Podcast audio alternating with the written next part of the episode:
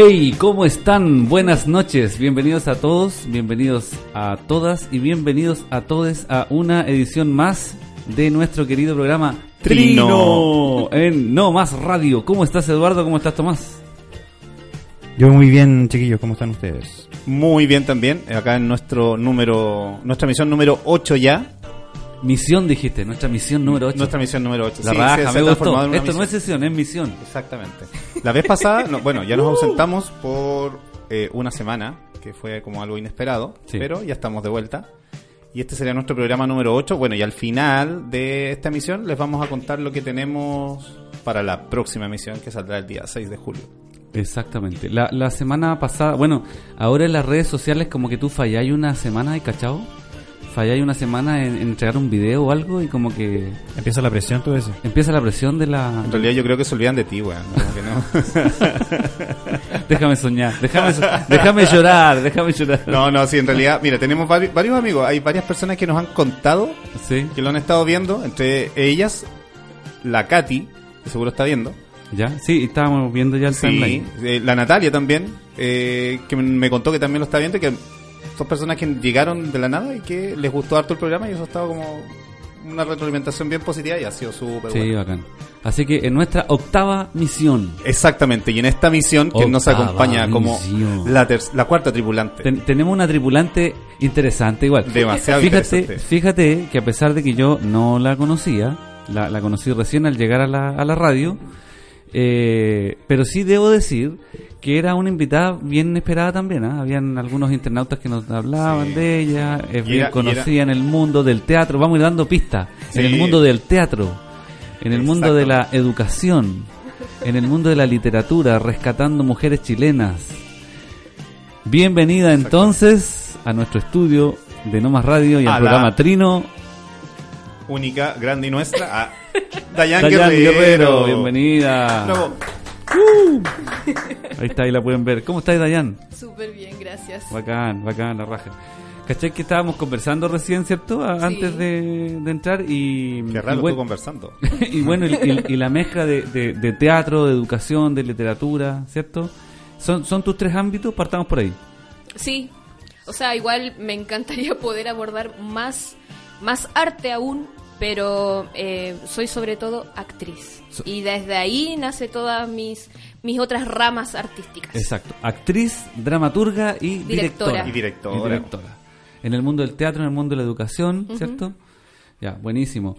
Cuéntanos, eh, eh, ¿eres de acá de La Serena, Coquimbo, de algún otro lado? Yo, lugar? nac- yo nací en Chuquicamata. Sí, Ya. es coterránea mía. Oh, el vato trae pura, puros Sí, amigos de acá. pu- sí, solamente personas de allá, son los mejores. bueno. No, ahorita el norte la El lleva. norte, ya. qué Oye, y estuvo a punto de estar el Sarri, que también era de allá, po. Claro, también. colega acá de, Sí. de Dayan.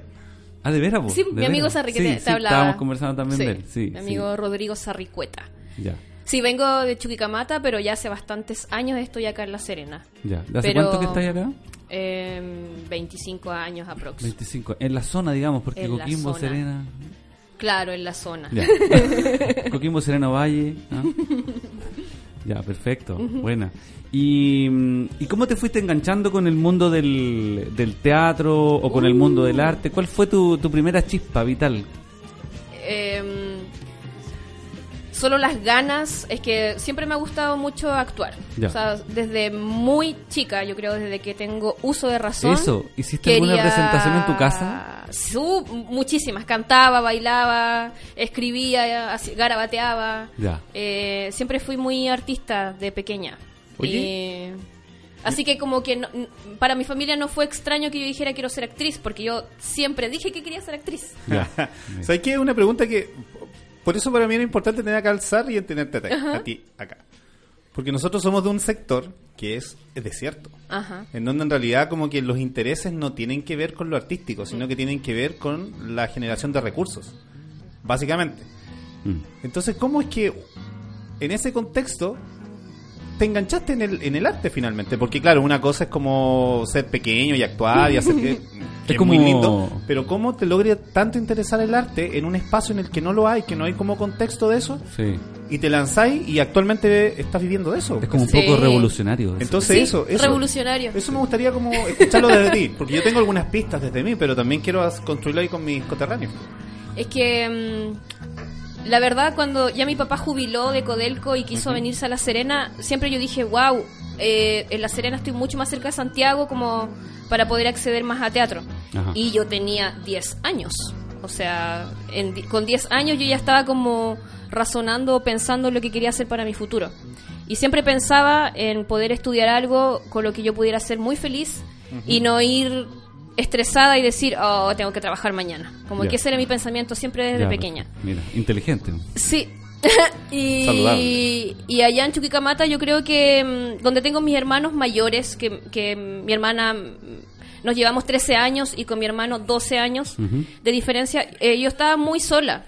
Eh, tenía poquitos amigos también allá, entonces todos mis juegos eran dramáticos. ¿Son hermanos, hermanos mayores? Sí, son dos hermanos mayores, un, un hermano y una Ellos se hermana. llevan por un año y después tú te saltas Y yo me salto 13 años Mira, más. eres la guagua de todos. La guaguita. Mira, Sí. ya. Entonces, ahí en ese tiempo yo jugaba mucho sola, inventaba juegos, tenía amigos imaginarios.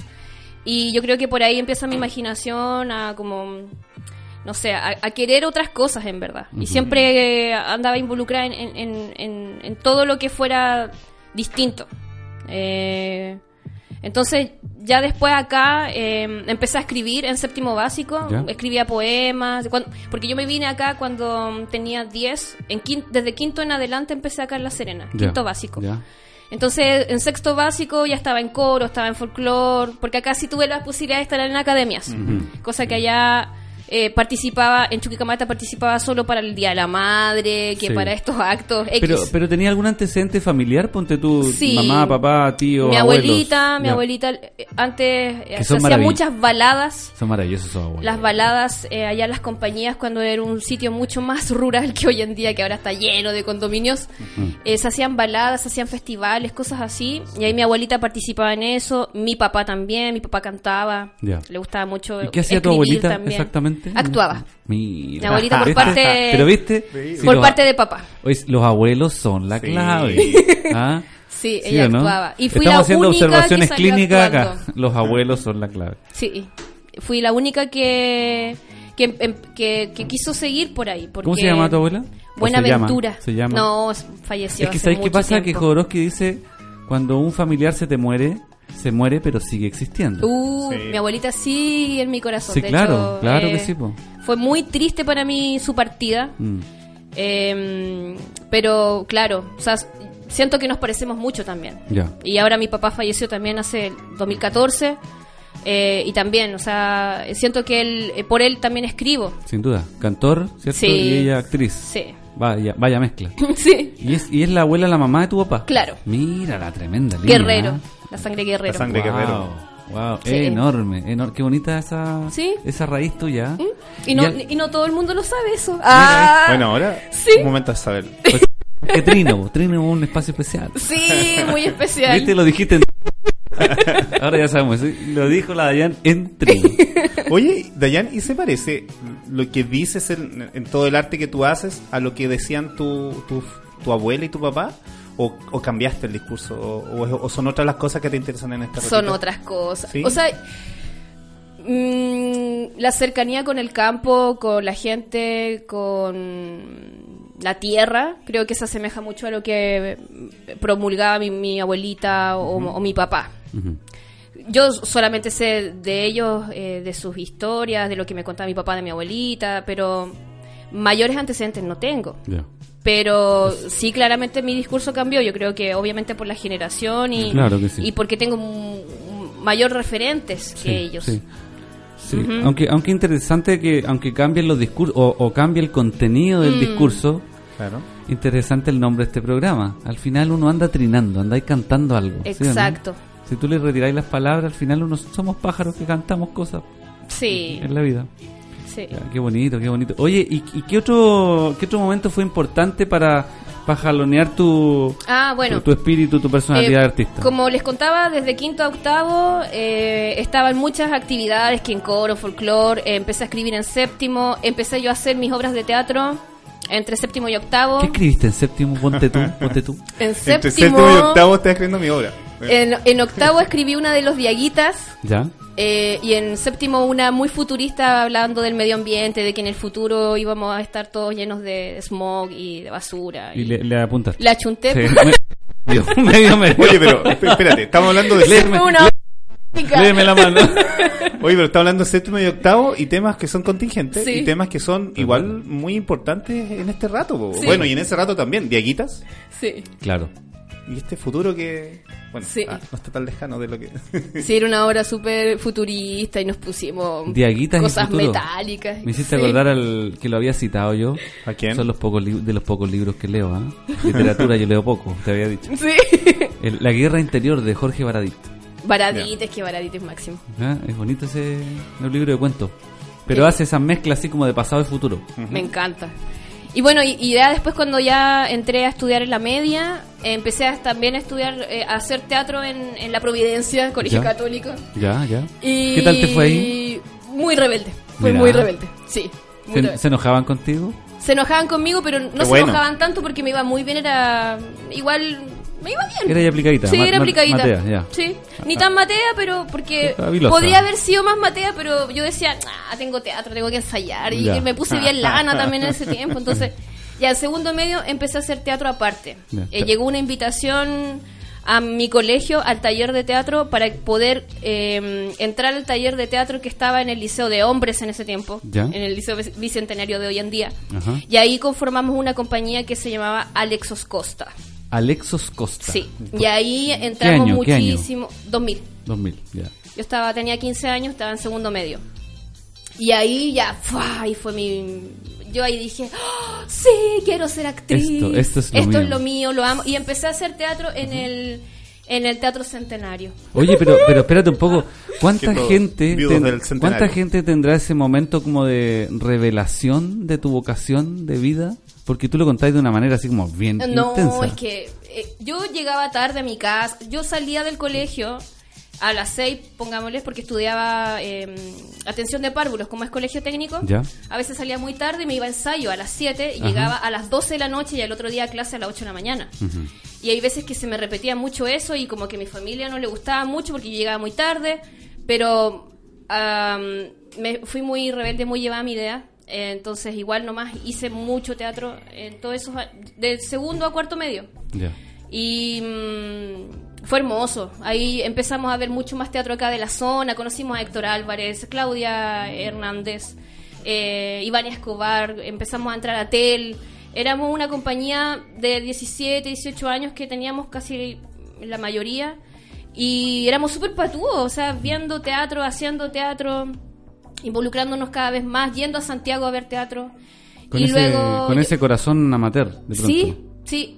Y trabajando colectivamente. Nosotros no escribíamos las obras, eh, era todo trabajo colectivo, eh, trabajando en base a improvisaciones. Interesante, qué bonito. Eh, es algo que yo digo, ¿cómo lo hacíamos? Pero lo hacíamos. Porque ahora que yo es escribo... que esa es la gracia, parece, ¿ah? Pero en ese entonces éramos tan, teníamos, estábamos tan ávidos de, de, de, de, ¡guau! de hacer teatro y hacer cosas y generar cosas que nos lanzábamos nomás. Buenísimo. Caché que hay técnicos de fútbol que dicen, cuando al equipo le falta corazón, dice, a este equipo le falta amateurismo. Mm, Le falta Esa amateurismo. pasión, sí, esa la es- pasión, pues, claro. Sí. Claro.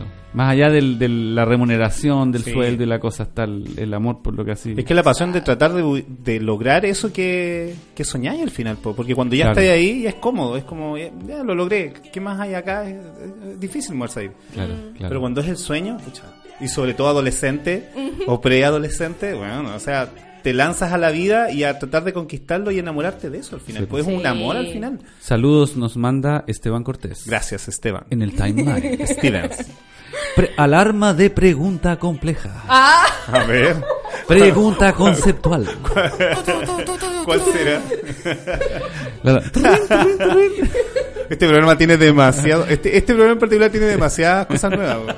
Es que una vez alguien me dijo, pregunté una cosa parecida a la que te voy a preguntar y alguien me dijo, ah, me, ma- Oh. me mataste ahí.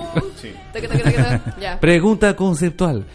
¿Y qué es el teatro en el fondo, en el fondo, en el fondo? ¿En el fondo de mí? ¿Sí? ¿O en el...? ¿Sí?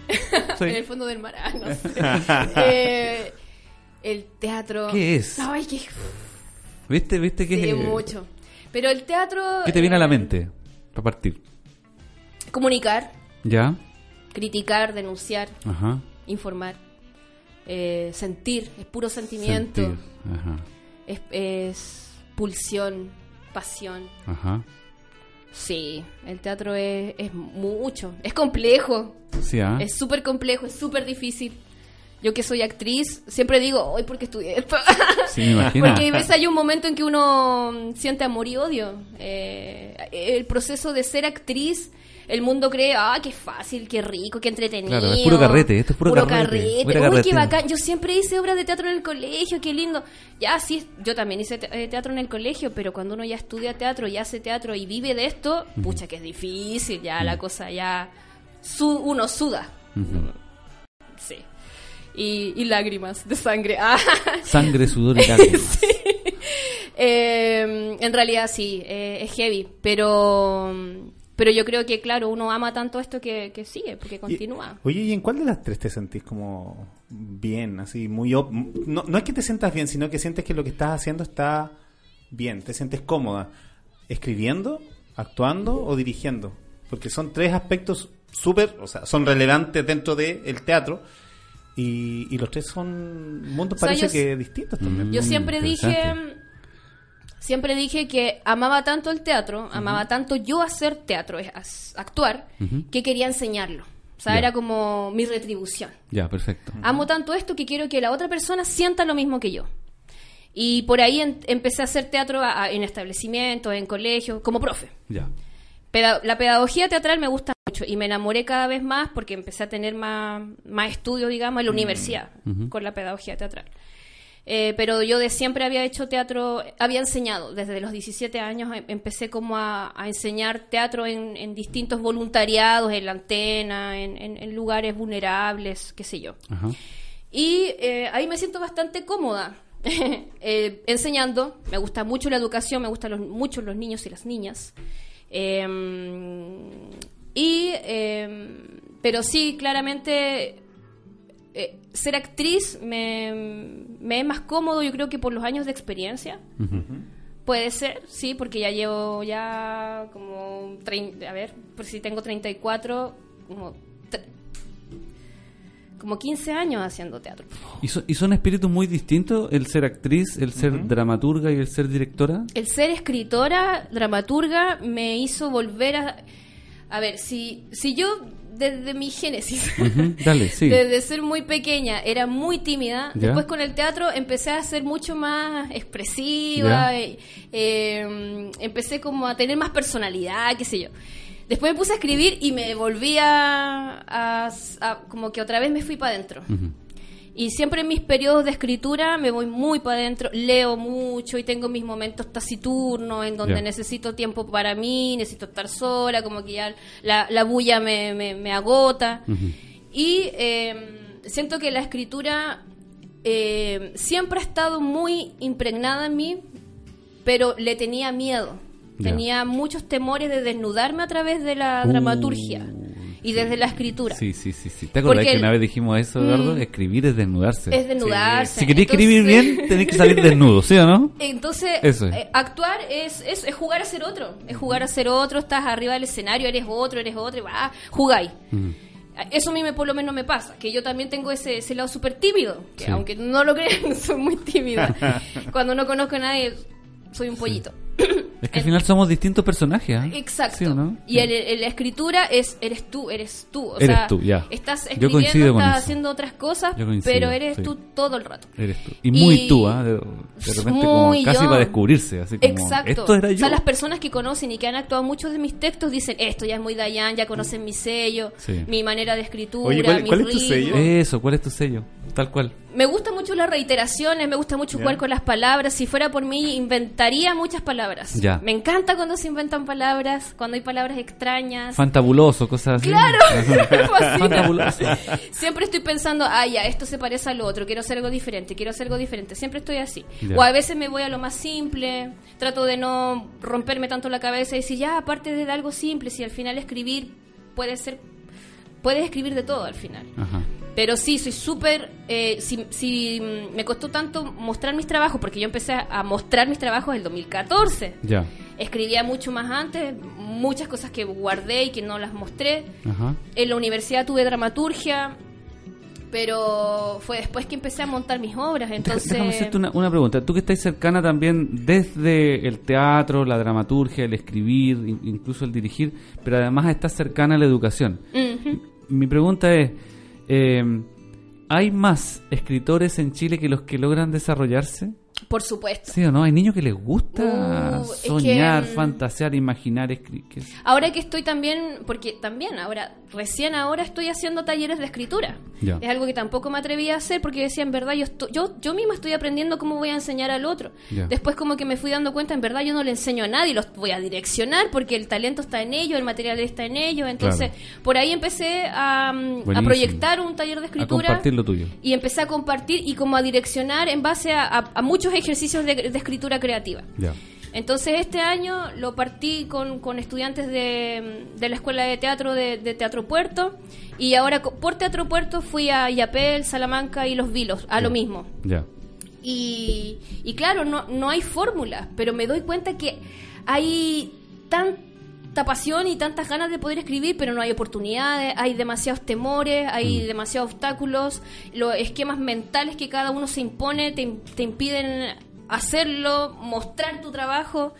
Y, y yo digo, wow, yo estuve igual que ellos. Yo estuve igual que ellos. Si no hubiese sido por el Sarri, ah, amigo, ah, que siempre se lo he dicho. Oye, sí, una gran em, persona, Sarri, y es un gran profesional también. si no hubiese sido por el Sarri, capaz que yo tampoco haya mostrado mis trabajos. Así de importante fue el Sarri. sí, porque él me dijo, Dayan, yo sé que tú eres capaz, quiero que muestres, quiero que escribas de Bombal, quiero que hagamos el proyecto Escritoras y tú vas a ser la dramaturga. Entremos al lado de Atrévete. la Ah. literatura. Oye, pero una, una mención que yo creo que es importante en, en este ratito es eh, La Casona.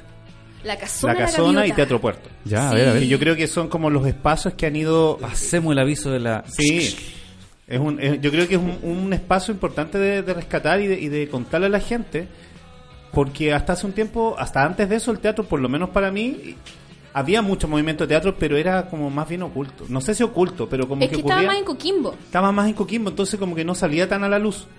En cambio ahora hay un centro neurálgico acá en Serena que tiene que ver con el teatro en el que y constantemente hay cosas. Sí. Entonces, es el tema del teatro acá en Serena yo creo que es de, la, de las disciplinas que más rápido ha avanzado Sí, en poco sí. tiempo con un grupo de gente que es súper de acuerdo. que es súper dedicada, que es súper profesional, que es súper jugada y que también son muy buenas personas. Sí, ¿cachai? estoy de acuerdo. Y, y creo que gracias a eso esta instancia ha crecido y ha, y ha generado algo que hace poquito hablábamos la vez pasada con el, con el Camilo, que es la generación de audiencia. Yo encuentro que el Sí, público que está asistiendo Sí, al sí. teatro está más educado en el teatro. Sí. ¿Cachai? Y, Es art- sí. Mm. y siempre uno va en las mismas caras, entonces ya también sabe con quién puede conversar, ¿cachai? Y, eh, el, el típico problema de acá de tiene que ver con la difusión, pero aún así ese teatro se mueve No, mucho. sí, sí, Sí. sí, lo han hecho bien. Y- Han y- habido un gran progreso. Hoy no, y han hecho unas obras que después yo creo que las vamos a hablar. La última, la, la Casa Pedazos, Sí. que a mí me encantó, porque creo que cada vez los cabros avanzan más en la forma de hacer teatro, porque pasan de este La teatro casa a pedazos. de este teatro que es que es súper como clásico a un teatro en espacios no convencionales y, Claro. que constantemente te van moviendo. Entonces eso yo lo rescato. Hace una mención particular y personal del teatro que para mí ha sido una disciplina que he descubierto y que ha sido hermosa. Dayan, Eso. desde el timeline, nuestra querida Dominique Steinmeier pregunta: ¿Cuáles son las motivaciones o que la mueve en el día a día para seguir? Va a sonar súper ñoño, pero... Mejor todavía, ¡viva lo ñoño! Pero me encanta. Hay que cumplir los sueños. Cumplir o sea, los sueños. me- soy tan soñadora que tengo que llegar a cumplir esos sueños, a concretizarlos. Bueno. Lamentablemente cuando no me está resultando me frustro, pero esa misma frustración hace que a lo mejor mm, tome otro camino, pero siempre motivada con, con continuar, con conseguir. Eh, si me estoy metiendo cada vez más en, en la escritura, en la dirección, en la educación, como que me, me, me- me vuelo y quiero una escuela alternativa eh, donde se puedan hacer muchas artes, también me vuelo en, en poder editar libros, eh, en poder ser una seca pedagoga teatral o eh, dictar cátedra, entonces como que siempre si ya voy quemando etapas, eh, siempre me voy imaginando cada vez más otras cosas. Entonces, también de manera súper terrenal y racional, porque también tengo mucho, tengo mucho de aire y tierra en mí, pero... eh, ¿Por qué? ¿Cómo así?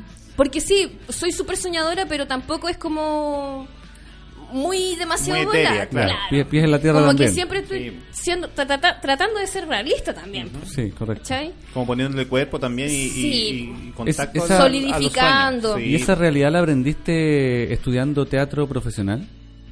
Em, yo creo que va más por mí, Ya, mi, más mi por tu carácter. personalidad. Sí, mi, mi personalidad. Ya. Eh, creo que en la universidad, la escuela me, me enseñó una base maravillosa, pero luego tú sales de la universidad y volví a la nada. Pu- ¿Pudiste conservar lo tuyo a pesar del paso por la academia? Sí, porque yo estando en la Que es un universidad, tema, ¿eh? Es un tema. estando en la universidad Sí. a mí me solicitaban no hacer teatro afuera, o sea, el ideal era que estuviera involucrada en teatro, en teatro, en la escuela, en la escuela y no hacer teatro afuera y yo seguía con mi compañía. Entonces era como ¿Y loco. por qué te pedían eso? ¿Cuál Porque tenía, como que no tenía que mm, como influenciarme, porque yo estaba estudiando. ¿Viste la, y la mis- presión de la academia? ¿eh? mis, ah, mis amigues eh, no estaban estudiando en ese entonces, yo era la única que estaba profesionalizándome. ¿Quién eran tus amigues, por favor? Bosco Cayo, April Gregory, eh, Gastón Cepeda, María Angélica Tapia. Que ahora son todos bueno, unos todos grandes del actores teatro. y actrices y Enorme, máximo enorme. que están ahora en. Santiago. Yo empecé a hacer teatro, a estudiar teatro acá en La Serena, en la Universidad del Mar, cuando estaba abierta. Y los chiquillos después volaron a, a Santiago y yo me quedé trabajando aquí con mi amigo Sarricueta, que em, eh, nosotros estudiamos, estudiamos juntos. Entonces, eh, si Teatro Puerto hoy en día tiene vida es porque fueron frutos que, que, que salieron de la Universidad del Mar. ¿Cachai? Tremendo. tremendo. ¿Caché Sí. que yo al, al, al Gastón, Gastón Cepeda, ¿eh? Sí. Al Gastón, ¿sí? Yo lo ubicaba de cabro chico porque vivía cerca de mi, de mi cuadra. Qué entretenido, es, ¿ya? es- es menor que yo. ¿Ya? Qué buena. Y, y, y, bueno, una infidencia pequeña en todo caso, pues era más bien tímido, yo lo veía. Y, y el otro día fui a ver la, la obra Perro Puerto. Perro, Perro Puerto. Puerto. Ese Y es un que- clásico de... de- De quedé- Héctor Sí. Álvarez, que ya de- lo nombré. y- y- Muy- claro, que lo Sí. dijiste. Y déjame decirlo en buen chileno, ¿ah? Y quedé vuelto para atrás con la actuación del, de- bueno, del Bosco, del, del Gastón Cepeda. Quedé vuelto para atrás. Esa es la, esa es la frase exacta. Sí. Qué impresionante Es que cómo- esa obra también lleva muchos años. Sí, esa obra lleva muchos años y muchas pasadas y, Sí. Sí. cada vez van Ya- avanzando ya y están como. Ahora ya está totalmente despojada Sí. y está viviéndose. Ya esa obra ya se está Y viviendo. déjame plantear un link. ¿Cómo el representar un personaje te puede instalar en una nueva personalidad? ¿Sí, o no? Chevy. A la larga la personalidad es un personaje igual. Que te, que Sí. te creéis que es la verdad, pero en el fondo no es la verdad, ¿no? es, es un personaje. ¿Sí, es la ropa que ya hay más tiempo eres nomás. po. Fuertemente, sí. ¿Sí o no? Sí. Tú dirías, eso también- Representado. la, la personalidad es un... Bueno, perso- la palabra persona es griega, es máscara, ¿no? Ajá. Eh, ¿La personalidad es un personaje? Pucha, no sé, es que a mí me pasa, como he hecho Bombal, como escribí Bombal y actúo Bombal, como que ahora soy entre Dayan y Bombal. Y también Bombal escribía y la Dayan escribe. Y me corté el pelo por Bombal, entonces Oh, tengo una qué mezcla. maravilla. Entrémosle al tiro. ¿Quién es María Luisa Bombal? ¿Quién fue? ¿Quién es? Ah? ¿Quién es? Existe aún. ¿Quién es? está, al lado. ¿Quién es María Luisa al lado. Ah, Bombal? está ¿por hablando no? aquí. Pues, invoquémosla en buena. María Luisa Bombal, una mujer preciosa, hermosa, intensa, apasionada, eh, que escribía de una manera muy particular, que se atrevió a describir una relación sexual en la última niebla y fue como, ¡oh! como que ¿Qué fue- dijo? Qué terrible. Pero de una manera tan poética y hermosa, pero para ese tiempo era como, qué terrible lo que está diciendo esta mujer. Ah. Y mm, ella se atrevió a, a darle voz a la mujer que callaba en su matrimonio insípido.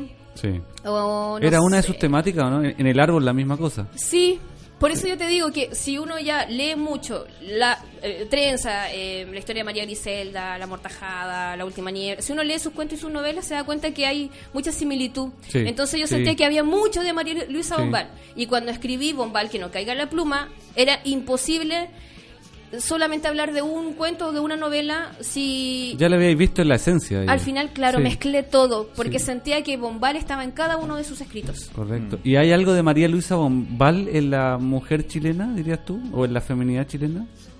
La intensidad, Sí, la ¿ah? intensidad, el querer decir, el, el no querer callar, Sí, el revelarse, el, ¿ah? el revelarse, a través, de lo- a través de los escritos. Pero es como una especie de prisión psicológica autoimpuesta la de María Luisa Bombal, o es externa, o es el, o es el patriarcado. ¿Qué, qué el patriarcado, o Sí, sea, ah, el igual fondo. había una simiente mm, patriarcal muy marcada, o sea, mm, sí, eh, unas ganas como de querer salir de ahí, pero a la, a la final igual estaba como dentro. Sí, sí. Em, algo de externo y algo de, de interno también. Sí. Mm. Hay una prisión psicológica frente a la que ella se revela permanentemente. ¿Sí, Sí. o no? Sí. y mu- sí, y, incomprendida, totalmente Incomprendida. incomprendida. Sí. Oye, mm, bueno, ¿y, y por, por qué te dedicas a escribir de estas, de estas chiquillas que son Bueno, chiquillas súper potentes? Mencionémoslas al tiro, po. Sí, Mencionémoslas al tiro. Yo las fui a ver todas, ¿ah? Ya. Pero, bueno. Falta Estela, falta- falta falta Estela. Estela, sí, por eso te iba, Sí. te iba a decir. que Es- falta una, es, pero es María ver- Luisa Bombal, es Estela Díaz de Barín, que está por realizarse, ¿cierto? Claro.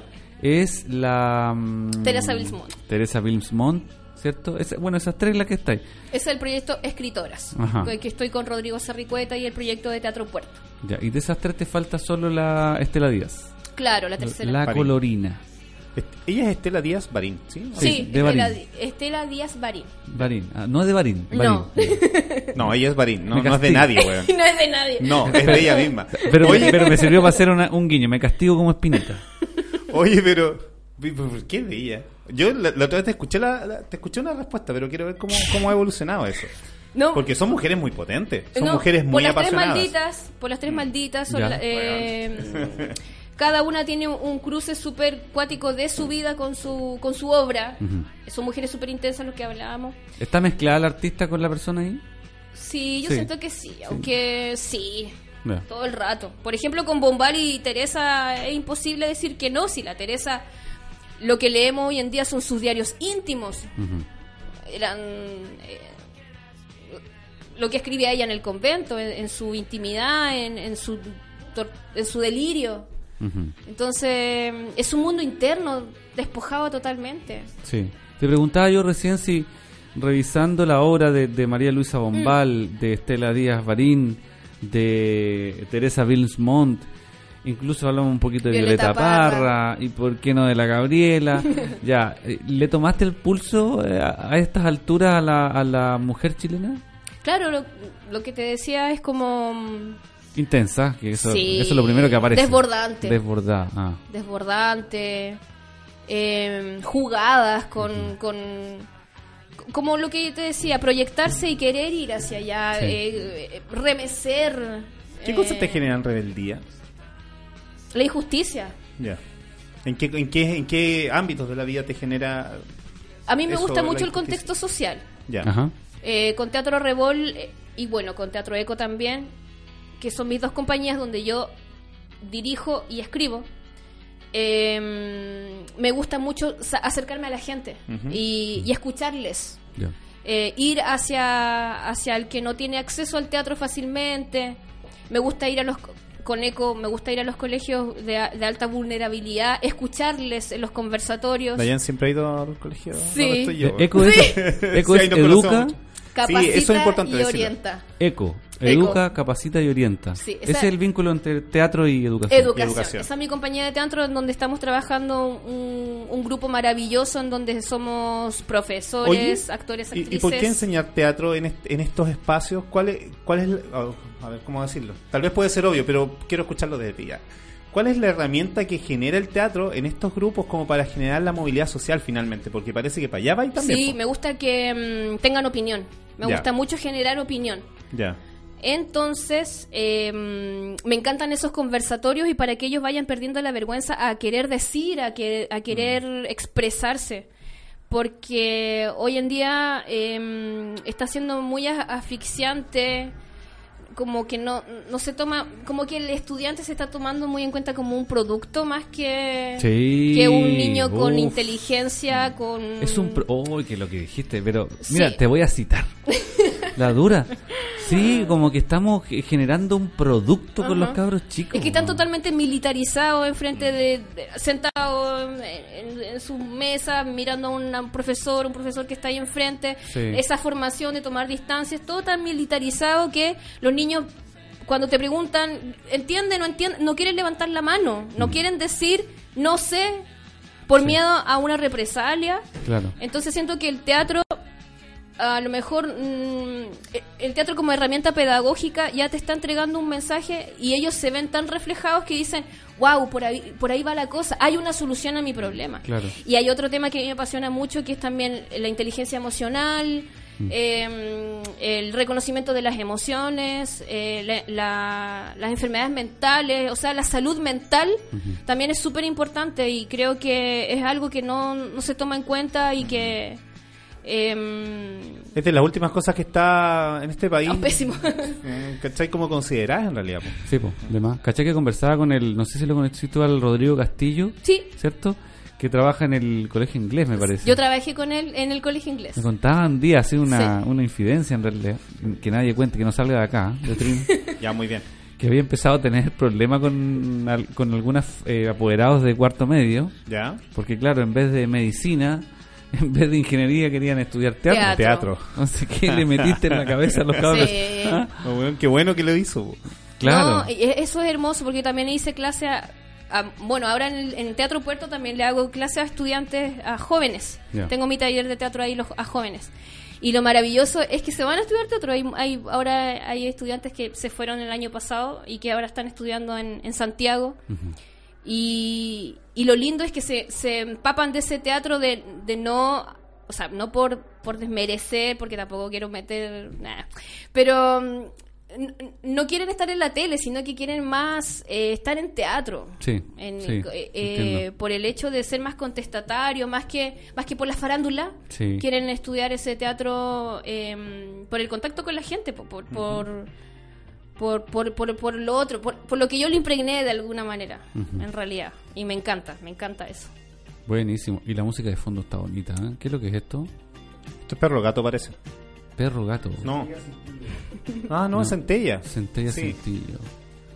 Es un buen soundtrack para la conversación con Sí, la... pa- bueno, eso va a estar incluido en el soundtrack de Trino que tenemos. Así yo quiero ese. Ya yo Oye, por quiero. favor, ¿Estáis eh, estáis haciéndole pu- publicidad al playlist? al playlist Al que está en playlist. Spotify. Sí. Ya, bacán. Sí, sí, sí. para que lo escuchen. Bueno está muy saberlo. bonito porque en general nuestra música... Incluyan una de Salo Reyes, por favor. Bueno, puede ser. Para la próxima. Claro, fuera de contexto. Búsquenlo en No. Spotify. Está con Sí, y en realidad lo que queremos es como darle también salida a la música chilena. Bacán. Entonces, todo el soundtrack es de música chilena, excepto una banda que es de Colombia, que bueno, pero que también son hermanos. Casi. Hermanos Somos de- casi chileno. Casi chilenos. O casi colombianos. nosotros. claro. Entonces, con todo ese sabor, estos locos armaron algo y tienen algo bien hermoso. Y en realidad, todas las bandas son chilenas, po. Sí. Porque lo que nos interesa en este, por- en este espacio es precisamente lo que está pasando con Diana en este rato, que nos está contando cómo desde este lugar, desde este espacio que es muy local, reducido, también hay una forma de expresarse de- de- y de contestarle al mundo, ¿cachai? Las cosas que parece que, que son como transversales a la humanidad, y una de esas tiene que ver con la injusticia. ¿cachai? Entonces, bienvenido. Bienvenido Mm. esa formación de, de alumnos, bienvenido esa, esa formación de, De de audiencia. personas, de audiencia, Sí. y bienvenida esa rebeldía. La fuerza que le La ponen a- fuerza, ¿cachai? Que tienen las mujeres. Y ayer aprendí un- algo muy bonito, sobre todo, en el te- en- fue ayer un- a ver un documental, eh, ay, no me acuerdo la, la- la- la directora, pero hablaba de las mujeres que luchaban en dictadura Wow. es potentísimo porque además muestra un, una, un grupo de mujeres que no solamente luchó en la, dictadura, sino que luchó desde el voto, desde la obtención del voto, que no fue de Alessandri, ¿cachai? Y eso sale explícito ahí. Y esta misma mujer después se frecuenta, con, o sea, se junta con estas otras mujeres, del, eh, mujeres por la vida en, en dictadura, ¿Ya? y que también de alguna manera tienen los links con las mujeres actuales. Qué hermoso. ¿Y sabéis lo que unía todo eso? Era el amor.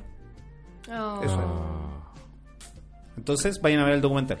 ¿Cómo se llama? Pucha, hoy no, mañana. Eh, no, eh, eh, ¿En hoy y no mañana. Es hoy y no mañana, así se llama. ¿En Los- dónde ayer está? lo exhibieron en, eh, en el Museo Arqueológico. Los cabros estos de que de FECILS que han organizado Sí. un, un espacio que es para generación de audiencia Sí. eh, y que vienen todos casi todas las semanas vienen directores o productores de las películas a hablar los días martes de la película que exhiben. Y esta yo encuentro que fue Buenísimo.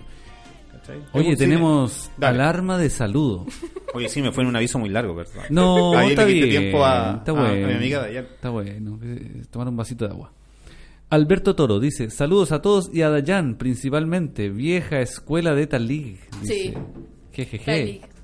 ¿Qué era Sí, Talik? ¿Qué era Talik? ¿Qué era Talig? Cuenta ahí. cuenta Yo no pertenecía a Talik, per- pertenecía a Lexos Costa, pero Talik era la compañía que, o sea, el nombre que antecedía a Lexos Costa, pero era el- el- la Ah. misma- con el mismo profesor Ah, Guillermo Rivera en ya, ya. el ¿Y tú liceo te conoces con el Beto? ¿Con Alberto Toro?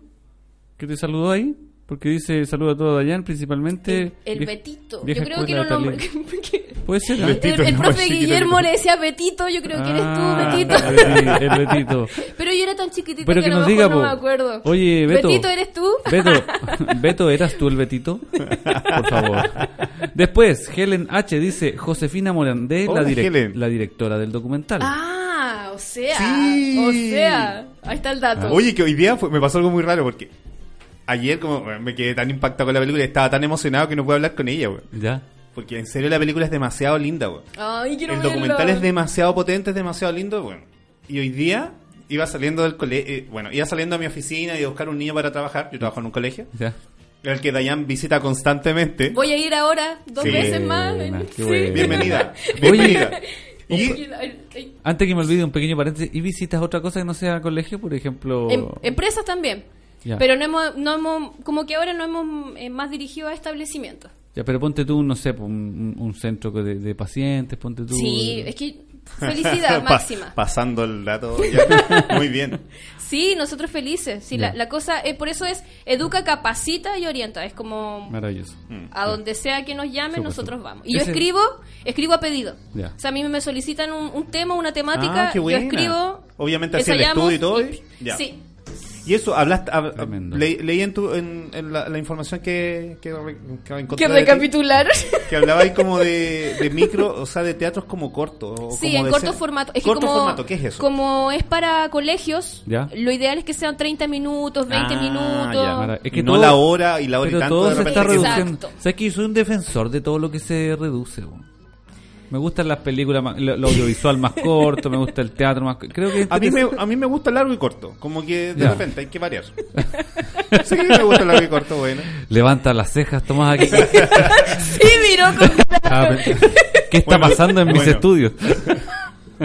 que están hablando cosas soeces. Es que en el colegio siempre estamos en, en los bloques de clase, hora pedagógica. Que son Entonces, 90 o que tienen que ir a almorzar, o que no sé qué, en que vayan los niñitos a, a formarse, en que vayan a, Sí. a- a- que saquen sus sillas, qué sé yo, A tomar distancia. que tomen distancia. A discreción firme. Bueno, y más es el importante. Bueno, sí. ya. Y más el conversatorio, claro, tenemos que por lo menos mm, 45 minutos con todo. Ya. Buenísimo. Entonces, bien, bien. para después no estar tan apurado y estresado. Excelente, excelente. Ese es nuestro horario. Te da incluso para conversar después, me imagino yo. Eh, todas las obras de los colegios son con conversatorio. Y salen Hoy día, cosas te- muy hoy día tuvimos potentes. una presentación hermosa en el Colegio Serena, ¿Ya? en donde tuvimos conversatorios también grupales. No, no fue como ahora para todo el mundo, sino que nos dividimos cada uno, cada uno de los, del elenco con grupos de 50 estudiantes. Y fue maravilloso. Cómo dialogaban esos niños, Oh, cómo levantaban la mano, preguntaban 50 por todo. niños, ¿te imaginas? Sí, ¿Y de básica? básica y media. Loco, Qué maravilla. Ellos, 50 ellos, posibles, ellos elegían con quién irse. ¿Te imaginas? 50 posibles revolucionarios, güey. Niños, Sí, ustedes vamos. 50 son los indios. Las mujeres ahí. y los otros son Sí. los... Sí, No, no, fue bueno. genial. Muy hermoso. Sí, me encanta, es que a nosotros nos retroalimenta muchísimo Mm. poder escucharles. ¿Para qué le puede servir a, a La Serena, a Coquimbo Valle y a Chile tener más teatro? Y al mundo, ¿para qué sirve? Vuelvo a decirlo. eh, para generar opinión, para, para que si aquello que no entienden les dé hambre de aprendizaje. O sea, también es súper válido que digan, no entendí nada. Sí. Por ejemplo, si ven Teresa, no entendí nada de la obra, pero ¿quién era Teresa? Ya, Ya. Claro. voy a buscarla. Dejaste el bichito así. Claro que sí. Ya, claro, se, entregamos la semilla. Ajá.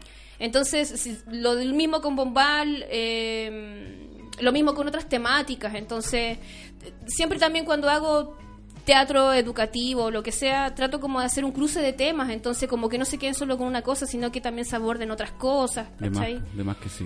Entonces, mm, siempre hay como... Bueno, en el teatro educativo, que es como lo que más escribo en realidad, porque ahí sí que, como te decía, son obras a pedido, entonces he escrito Sí. mucho. Este año he escrito mucho y más con Teatro Eco. Eh, sé que es para también los padres, profesores, entonces no es una obra como La- solo con un tema, como sobando el lomo, entreteniendo, es que son niños, subestimando, no. O sea, para mí el tema es claro, es preciso, conciso, tajante, denunciante, porque lo va a escuchar el niño o la niña, el adolescente, el joven, el profe y más, eh, la, o sea, la comunidad educativa en general. Perfecto. Oye, flash, sí, un ¿sabes que no, no había, no había caído en eso? po? O sea, le- eh, escribir a pedido igual implica que tenéis el espacio para meter aquella cosa que para ti es importante Sí. también. Siempre hago un cruce de temas. Sí, pues, y cómo más encima generáis no solamente audiencia, sino que generáis un pensamiento crítico en los niños, ¿cachai? Sí. Que es lo que más falta está en este rato y que bueno, el ministerio lo- lucha por quitar todas esas Estamos falto de pensamiento Uh, en general. Uf. Pero qué bacán que salgan estas líneas disidentes, po, ¿cachai? Qué bueno, qué bueno que estén haciendo esto y qué Sí. bueno que vayan a los colegios. que- Tenemos respuesta. Dale, a ver. El Beto dice, ja, ja, ja, sí, era el Betito. Beto era el Betito Era el y. Betito es el Beto. Saludos, Betito. Saludos, Beto. Qué bueno que estás viendo el programa. Y Esteban Cortés dice, ¿Qué dice? Edu siempre tan coqueto. Mm, hay que ¿Con tenerle, hay que tenerle respeto al Eduardo. Weón, soy así, es mi vida. Bueno, me fluye. Pero es un personaje. Es un Sí, es un personaje todo el rato. Al Edu lo conozco hace muchos años también. Sí, voy a contar la infidencia de cuando... ¿Cómo nos conocimos? Ah, En aquellos, en aquellos años sí. estaba en la U haciendo mi eh, la tesis ¿Ya? y se nos ocurrió, se nos ocurrió armar un, un software educativo para habil- de habilidades Ah, sociales. Con Damaso y Con Jacinto Damaso y Jac- Saavedra. No, con Damaso y Daniel Zambrano. Ah, ya, ya. Compañeros de la U, saludos a todos ellos. Sí. Y eh, necesitábamos hablar de emociones, po. Emociones. Y grabar emociones. Uh, ay, tú grabaste la... Y ella fue junto con Bosco Cayo. weón. Yo Bosco grabé a. Bosco Cayo. Grabamos a Bosco Cayo y a Dayan antes de que fueran las estrellas que son ahora, Ya. ¿cachai? Eh, y hacían las videos de Pero ya, emociones. ya po. había un germen ya ahí. Sí, Ya po. estábamos haciendo teatro. Estaban haciendo teatro en la U y para mí fue súper loco encontrarme con un compañero de la carrera que estaba haciendo teatro porque toda mi generación era una generación súper hiper adecuada y muy, ¿cómo, cómo decirlo? Sí, eran adecuados los cabros, ¿cachai? Eran muy como formales en el tema, entonces eran psicólogos, pero de repente aparecen estos cabros, ¿cachai? Que están haciendo otra cosa y que están estudiando teatro. ¿Y qué hacen teatro? Y yo dije, bueno, ¿qué es esto? Esto es algo nuevo. Exactamente. Entonces ahí conozco a Dayan y ahí conozco a Bosco, po, que fue la... la ¿Y ahí qué edad tenían? Tenían unos Oh, estaban chicos. po. 25 años, ¿no? No, más chico. Más chicos. Estaban pequeños. Eh, porque el Bosco. Bosco tenía el pelo largo. 20. Y Dayan tenía el pelo largo también. Yo, uno 19 y el 20. Sí. Ah, mira. Sí, los cabros fueron... Porque él, su- él estudiaba psicología. unos- y en ese tiempo yo estaba estudiando ya nenes. teatro. Pero fue súper bueno porque los cabros se portaron re bien, ¿cachai? Sí. Como muy amistosos y como muy cooperadores en eso también, ¿cachai? Entonces Bueno. también estaba el germen, esto de la cooperación, que es un, es un tema que Sí, yo he aprendido con la generación de ustedes. La Sí.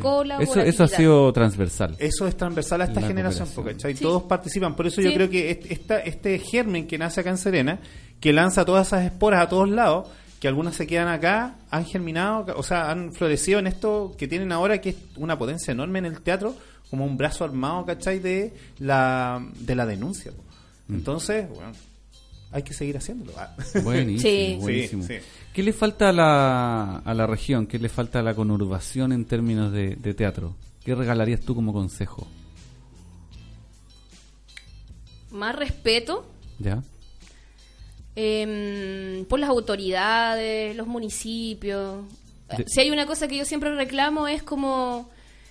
¿Desde la autoridad hacia el teatro, dices tú? Sí, Ya. porque mm, hay muchos que no- muchos de nosotros que sin embargo ya estamos en Sidarte o, eh, o, o estamos sindicalizados, eh, siempre estamos luchando, o sea, no debiese de existir Sí.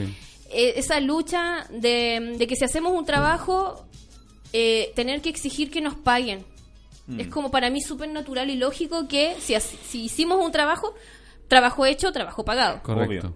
Pero acá en Chile, no sé, sí, yo creo, me atrevo a decir que en Chile nomás o en otros lugares, no lo sé, pero tenemos que esperar un mes, tres semanas, es que el papel, es que la burocracia, es que no sé qué, que, que el papeleo, que la firma, que espera, que sorry, que el contrato, Claro. es, es algo que a mí me, me aborrece.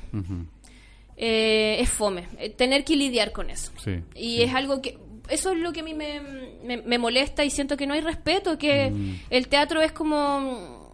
Ay, si hicieron la obra de teatro, ay, dile a los artistas que le podemos pagar la otra semana. No sé, es como... Sí.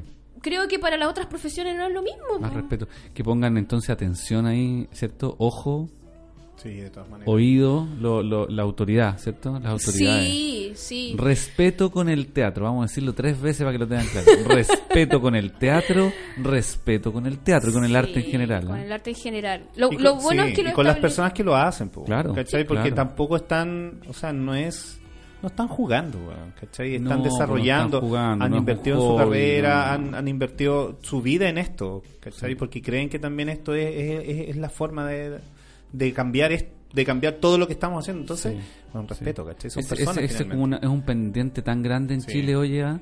Esto es para qué sirve la, la filosofía, para qué sirve el teatro. Weón, Mm. sirve para entenderse un- uno mismo, weón. ¿ah? Si no tenías eso, ¿de qué te sirve cómo producir plata, weón? Si no sabes quién eres.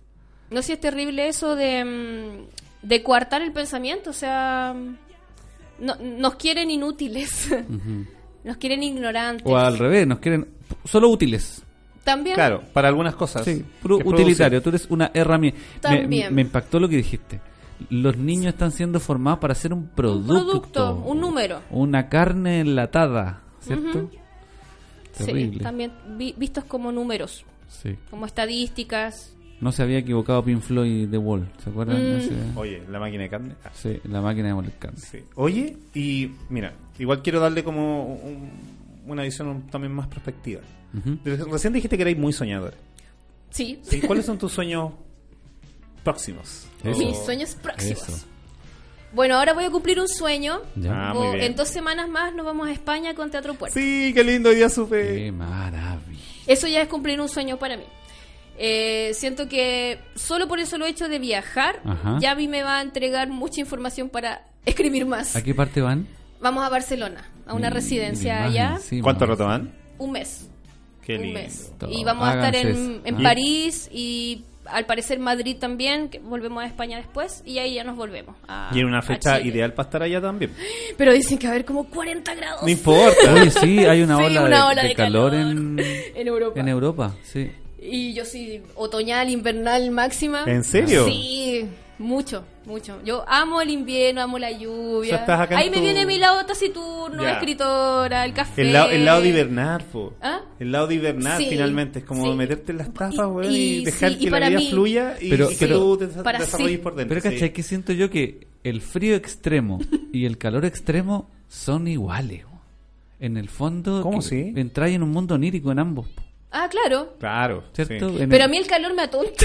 pero ese calor así de las patitas en, el- Ah. en la arena y, y- y ese atardecer. Ah. El calor lo amo en la playa, sí. Toda la razón. En la playa. Sunset, sunset. Sí, el sunset lo amo. Así que, bueno, eso voy a cumplir un sueño ya estando fuera. Siempre me visualizo, me visualizo viajando mucho. Me encanta viajar. Y, y más si es en teatro, en talleres de escritura, presentando obras, dirigiendo. ¿A dónde has viajado? Eh, el año pasado fuimos, bueno, hemos ido a Medellín, a Uruguay, Argentina. Perú, cortito, pero igual hemos ido a Perú. Y ahora ya vamos a Europa. Entonces, mm, bueno, quiero editar un libro eh, de pedagogía teatral. Me encantaría. eh, tal vez compilar también todo el proyecto escritoras y a, y a lo mejor agregar también la viola, viola de mayo. Em, La- el proyecto de Violeta. Sí, aunque Viola de Mayo igual está dentro de un libro que, eh, que fue un proyecto de Claudia Hernández en donde hay eh, estamos cuatro dramaturgos, Bosco Ajá. Cayo, el Héctor, la Claudia y yo. Y yo estoy con dos obras ahí. Pero también quiero un, un libro mío, así que diga, Dayan Guerrero. Qué bueno. Qué lindo. Eso es lo que deseo. Y mm, eso es como, sí, sí soy muy soñadora, pero también eh, he aprendido con los años a, a- a- a visualizarlos también a corto plazo. A corto plazo. Y ponerle y hacerlos eh, concreto también. pues, Claro, Teatro Eco fue parte sí. de, de mis sueños. Yo decía, quiero hacer teatro educativo. Y No, no hay compañías de teatro que trabajen durante todo el año. ¿Por qué? Eh, voy a empezar a, a llamar a, a- a personas y, y de a poco Teatro Eco también ha ido creciendo. Ya estamos teniendo elencos paralelos trabajando a la par. Me encantaría que Teatro Eco también tuviera otro da- dramaturgo, que pudiésemos trabajar en colaboratividad. Eh, eso, como que al final es como cada vez ir creciendo más en distintas áreas. Maravilloso. ¿Y tu mensaje para la gente de acá? ¿Para quién? ¿En general? Para el público ¿Para en quienes general. están escuchando y Sí. viendo? Pero para los que no nos escuchen, nos va- van a escuchar después en el, Claro. en el YouTube, ¿cierto? Eh, ¿Cuál es tu mensaje? ¡Qué amplio! Es como cuando le dicen a los políticos, tiene 30 segundos. Bueno, recién lo esbocé como de... mm, no quedarse callados. ya. Una de las Perfecto. cosas me encanta. Ya. No quedarse callados, sin embargo, es con asertividad. Ok, ya. Con asertividad. Saber decir. Saber decir. Ya. Tú puedes decir todo lo que tú quieras, pero eh, cómo decirlo es, el- es- es- es- es la cosa. ¿Cómo Ya. dices lo que quieres decir? pero dilo. ¿Cuál sería un ejemplo de un mal decir para hacernos la idea? De un mal decir, es como una maldición. Es que está interesante lo que dice, aquí hay una forma Sí, no, correcta sí, de decir. ¿no? Sí, Solamente estoy jugando yo- con palabras como lo hace Dayan. Por ¿eh? ejemplo, muy coprolálico, mucho garabato, sería un mal decir. Yo por lo menos no digo tanto garabato. Ajá. Ya. Me di cuenta, sí. Yo no, no, no y uno como que lo agradece a esta altura. ¿En serio? Sí, Oh, ya. sí. Eh, sí, no, no, no. Eh, me pasa es que hay veces que se reclama por reclamar sin fundamento. Eso Ya, me pasa. Que es como Bien, En, en las redes sociales específicamente, Sí, como sí, sí, que se hacen los choros, yo estoy yo soy súper contestatario, pero al final está ahí como reclamar por reclamar y al final ni siquiera te llega tanto, Te- sino que estáis siguiendo la masa. Te volviste histérico en el fondo. Mm, y Sí. seguir la masa, estáis Sí. siguiendo la masa, porque ahora siento que hay como una ira colectiva también. sí. Entonces, eh, si tenéis rabia contra algo, que sea porque de verdad te llega, te toca, no porque te guía la masa. Ajá. No porque todo el mundo está enojado, yo también voy a estar enojado. Sí. Eso me pasa. Entonces, si queréis luchar por algo, por una injusticia, es porque de verdad te toca y dilo, eh, pero con respeto, aunque suene chistoso. Pero con respeto. Pero con respeto. sí, yo creo que el respeto es fundamental porque si no, mm, al final estamos en un círculo vicioso. Sí, perfecto. Sí, sí, sí. O sea, no te interesa la, la agresión, la violencia, la burla, ¿cierto? La burla me, me molesta, la burla. Sin duda, no, claro. Siento que también estamos como en un sistema súper burlesco que se jacta. Eh, Los memes los agradezco, me río mucho, pero sí también hay algunos que son como que yo digo, pucha, al final no sé si te estoy riendo, pero a la otra persona le gustará que te estés riendo de él o de ella. Claro, claro. Como que yo en general soy súper empática.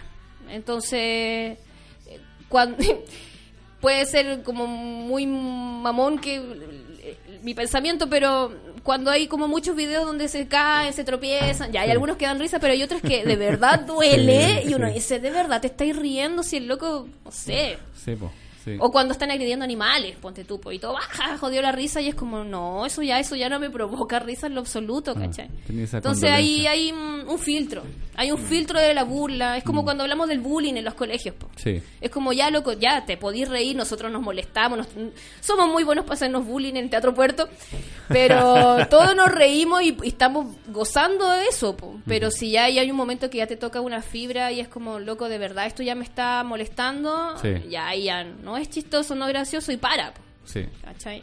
Mira, hoy día en la mañana conversé con otra persona exactamente lo mismo.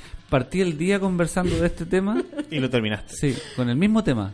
Hay mucha agresividad, hay mucha violencia en la Sí. gente. En las burlas, en las tallas, como decís tú, ya haces una vez. Y, algo, y es ok. algo que está invisibilizado y Está también está súper como que- como que fuera un valor, está, como natural- una virtud. está naturalizado y el más vivo de alguna manera es el que bueno tira más talla y se hace Mm. bueno se hace cagar al resto ¿cachai? Sí, y no importa sí, sí, y en sí. realidad como que al final tu beneficio tiene que ver con cuántas risas provocáis a costa de los otros también Sí, y eso no está sí. bien po, ¿cachai? menos en, menos en los espacios de los colegios en donde de repente la, la sensación de ser como persona también está muy ahí muy frágil también Sí, ¿cachai? sí, sí, sí. Entonces una, es una buena cosa, yo creo que recordarla también y Sí. también en al- eh, levantarla como bandera de batalla. Sí, pues decirlo en serio, no a la Sí. violencia. Sí, de Sí. ningún tipo. Muchas bromas son violencia, chiquillos. Sí. Sí. Ok, buenísimo. Oye, antes de que se, se nos vaya, ¿Te parece si le recordamos, le invitamos en realidad a Ya. Dayan al, al cierre de Trino? sí, claramente. Ya. A todos le hablamos de lo mismo. ¿Ya? ¿Qué cosa? Cuando, cuando, bueno, hemos tenido en esta, en este programa de Trino, Recordemos a los... recordemos, partimos A con los que lucharon, ah. Ricardo General, Sí. Ricardo. fotógrafo, Amigo. después tuvo Carlos Mura Orfebre, ¿cierto? Después Sí. tuvimos a Felipe Cortés. Felipe Cortés, Escritor. escritor y músico. Después tuvimos a la Rada A la Rada, sí. Después ¿Cierto? estuvieron, estuvo la Camila con el Joao. con el Joao, audiovisualistas. correcto. Genial. Productores. Ajá. Eh, luego estuvo la Pinky. La Pinky, El Pinhead. buen Pinky. programa igual. Bueno, tú la conoces. Sí, lo ubico, sí. Y después... Y Dayapo. Y la Dayampo, exactamente. Corbó. Y Camilo, Corbó. se Oye, espera, espera. No Camilo. terminé de contar la talla hoy día, po. Salí del colegio, iba a buscar un niñito. ¿Ya? Y me encontré con la directora en el patio del colegio, Ya. la directora del documental de anoche, Ya. Josefina Morandé, que me, me suplaba recién Sí, la gente, sí. y con el Camilo Corvo. Y ahí pude ¿En el colegio? En el colegio. Oh. Estaban exhibiendo el documental en el colegio. Qué maravilloso. Lo que yo quedé así, Maravillosa bueno, y recién pude acercarme a ella y decirle, loca, ¿sabes que lo que hiciste fue bacán? Prese- preséntamela. Sí, Preséntamela. sí, le dije, loca, me devolvió, me devolvió el alma, pu. Manda el link. no, y ahí conversamos, conversamos con el Camilo. Y, bueno, llegó toda la- llegaron todos los cabros que anoche estuvieron en, en la, en la exhibición. Ya. Y ahí nos saludamos y dijeron, oye, acá trabajáis. Fue, fue así como sorpresivo. Y fue re lindo en verdad, porque en realidad fue como, ¿cachai? Un, Sí, un alimento para el día. Así Bueno, que bacán. y bueno, todos Camilo ellos- Corbó también estuvo. Todos ellos, todos los invitados, todas las invitadas, eh, nos vamos a encontrar al final de esta primera temporada de Trino. Habíamos dicho inicialmente en el Rocky Psicodelia. Primer ciclo. Claro. Porque o sea, tengo, tengo un problema con lo de. Como un programa de televisión. No es temporada, weón. ¿Cachai? Es Sí. una emisión y son ciclos. Ya, ok. Tú, Ya, tú mandas sí. el Sí. ciclo, ya. bueno, y nos vamos a enco- a encontrar, ¿cierto? Todos los invitados e invitadas de este primer ciclo en algún lugar, en algún Ya. lugar. Al principio era Rock y Psicodelia, Al pero posiblemente yo creo que va a ser en cualquier Sí, otro antro. Porque todos han ido confirmando. ¿ah? Oye, Sí, están todos confirmados. y nuestros internautas más célebres, los más famosos, los más puntuales, Sí, que lleguen los más comprometidos. Sí, Dominic. Esteban Dominic Steinmeier va a estar. Ricardo. General. Rica- el Ricardo, Sí, el que Esteban Cortés, Beto, el, que también el Beto. Betito. El Beto, el El Betito que Beto. también ha, ha estado en más de una conversa. Beto, Ah, compañero, estás invitado. Sí, sí. Sacó entradas el Beto, sacó entradas. Sí, con su aporte. Bueno, y nos vamos a encontrar todos. Dayan, nos vamos a encontrar todos al final de este primer ciclo. Entonces la pregunta es: ¿pones tu firma? ¿Te sumas al carretito? Sí, obvio. Ah, Ya, eso. Buena. Aplauso. Cabros. Fichada entonces la Dayan Guerrero para el carrete final. Exactamente. La despedida del primer ciclo. Sí. buenísimo. Yo creo que incluso podría ser como eh, primavera. Primavera. Incluso, ¿sabes qué podría ser como eh, justo antes de empezar eh, la segunda emisión de, o sea, el segundo ciclo de, de Trino? Que, bueno, y ahí vamos a ir contando un poquito de eso, ¿ya? Eh, recordarles que para el próximo 6 de julio eh, tenemos una sesión así bien como soñada, así como eh, Dayan soñaba. Yo creo que este es un sueño para, para, este, para este equipo de Trino de tener eh, una sesión en vivo con una banda así súper potente y con una conversa igual de entretenida, que es lo que esperamos que haya sido todo este ciclo. Y, eh, y va a emitirse de manera en directo eh, el, el 6 de julio. Entonces, esperamos que lo vean. Esperamos que, Bacán. que nos ¿Se puede decir a ese invitado próximo o es una Es sorpresa? sorpresa. Ay, no sé, Está ¿se hablándose. decir? Ta, ta, ta, Está como en clave. Sí, bueno, nos van a acompañar. Ah, Nos dieron permiso para decirlo. Sí, dale nomás. Nos dieron permiso para decirlo. Vamos a te- bueno, es un grupo, ¿cierto? Chileno que está rompiendo la hora. Jirafa ardiendo. Uh, Claro. Jirafa Viene- ardiendo. Claro, y viene, viene el Ale y viene el Roberto. Genial. Y son ellos dos los que van a hacer una sesión acústica y que nos van a acompañar en la última emisión de este ciclo de Trino. Y que va a dar el inicio a la próxima sesión que queremos que sea con músicos. ¿ya? Ahora fueron artistas de, de varias eh, ramas ya que tenían algo potente que decir también y que la autogestión estaba como involucrada en todos ellos. Bueno, hay hartos temas como transversales que los unían. Eh, y ahora queremos cambiarlo a músicos y queremos Buenísimo. hacer eso. Entonces se, se viene re bonito en verdad. Bacán, Oh, excelente. Así que es un sueño para todos. Oye, el Beto también confirma lo del final, ¿ah? Bacán, dijo. Bacán. Así que, Beto, ya, bacán.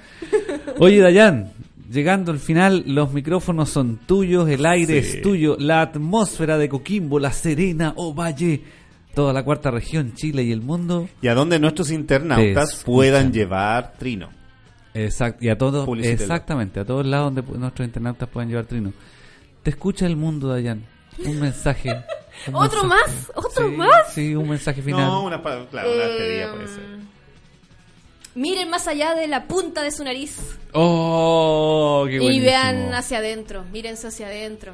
Sí. Eh, acabo de subrayar una frasecita en Instagram que era como eh, como ver ver, o sea, cerrar los ojos para ver. Cerrar Como- los ojos. como- para- como Lo esencial esa- es invisible a los Sí, ojos. también. Amo el principito.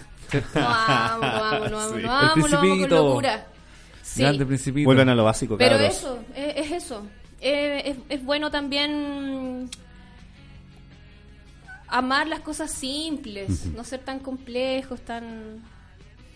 Eso, es lo que hablábamos, eso como, como esta cosa como de la ira, de la violencia. También es bueno como Bacán, qué lindo mensaje. bajar un Sí, poco sí. la guardia. Sí, Hace rato que no escuchaba ese mensaje, fíjate, como Ajá. mensaje. Así que es lo Y de, personal. y de una valiente que lucha, pues. Que lucha, sí, que está Obviamente. ahí. Que lucha y que enseña. Sí. Que lucha y que enseña. Sí. Oye, eh, chiquillos, eh, ¿qué pasa si quiero ir en la micro y escuchar Trino? ¿Qué puedo hacer? Mi plan de datos no me da para ver el YouTube. Oh. Que eso ocurre frecuentemente. Tengo Pero- miedo a que me roben. Pero el nosotros tenemos la respuesta. ¿Cuál es Sí, Tomás, por favor, cuéntanos cómo lo podemos hacer. La respuesta es que tienen la posibilidad de escuchar Trino ahora en Spotify. ¡Opa!